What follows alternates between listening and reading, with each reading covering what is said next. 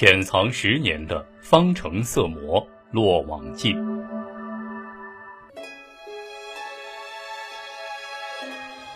二零一二年九月九号晚上八点多钟，河南方城县一个城区中学的十八岁女高中生小文，因为有病请假回家。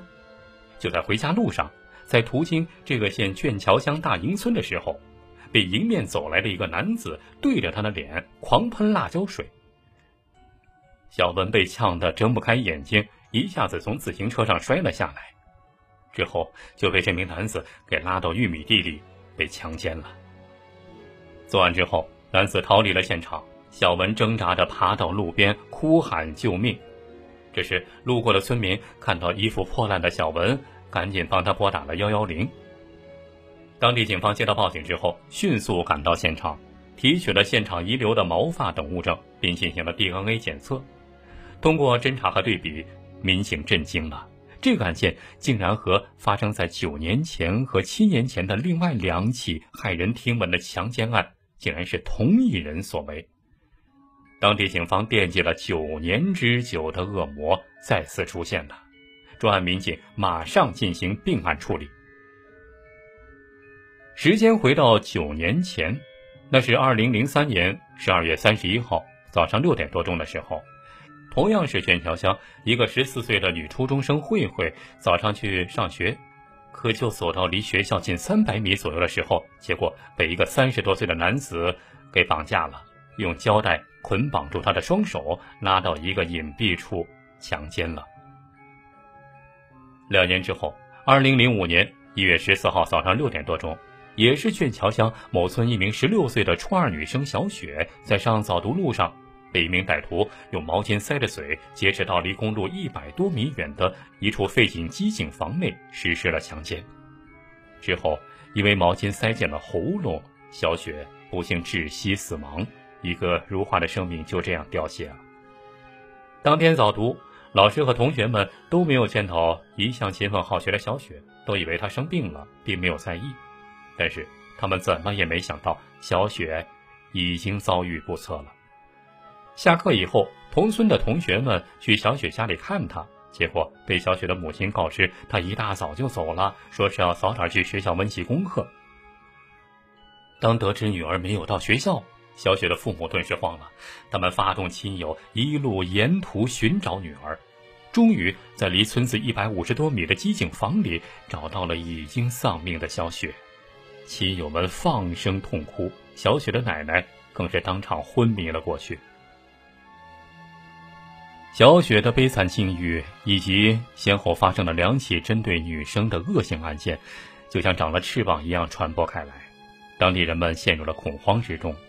对于子女在学校读书的父母而言，就像是噩梦缠绕在心头，以后孩子上学可怎么办呢？人们不约而同的把期待的目光投向了公安民警，可以想象，当时民警承受的压力之重。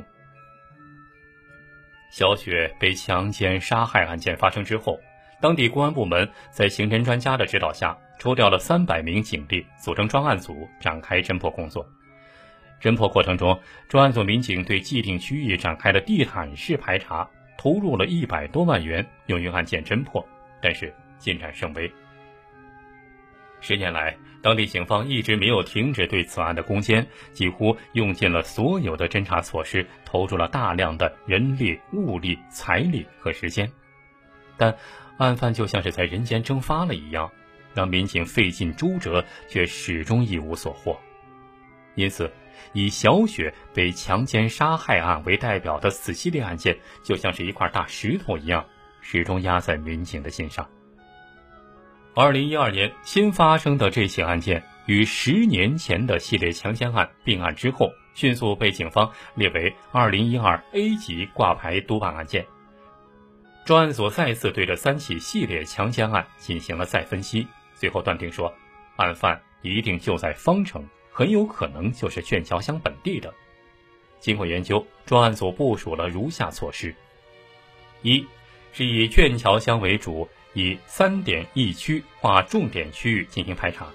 也就是以这三起案件的案发地点为中心，分别向外扩展到两个层面，两个自然村，再以三起案件的中心区域作为一个重点，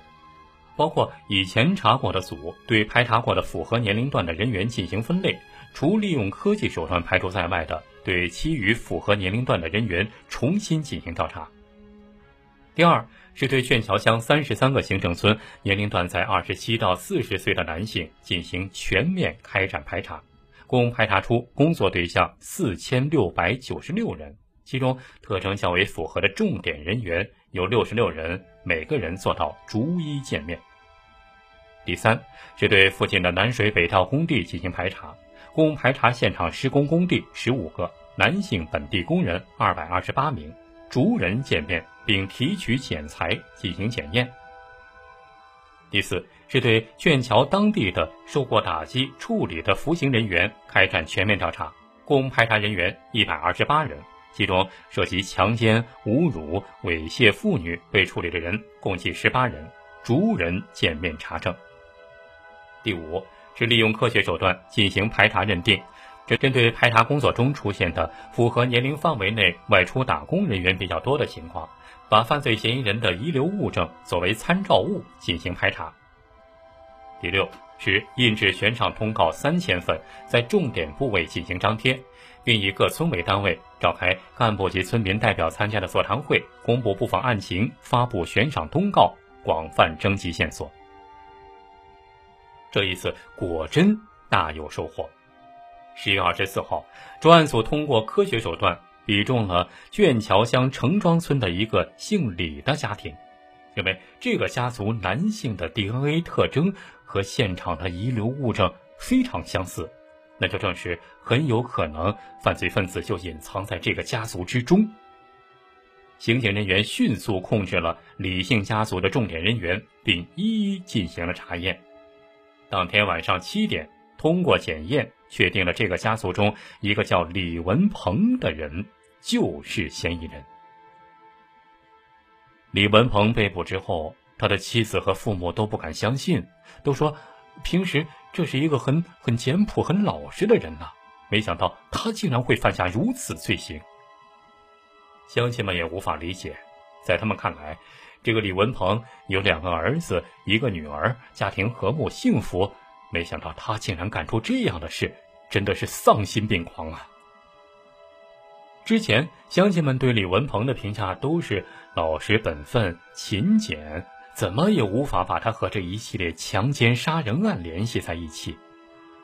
但是，据李文鹏供述，他在作案前一般都要提前四五天踩点儿，专门针对落单的女生，因为他觉得这种女生反抗能力差，容易得手。就在二零零五年。幺幺四强奸杀人案案发前一周，李文鹏曾经告诉家人说他要去北京打工，但事实上，他当时没有去北京，而是租住在县城的一间民房里。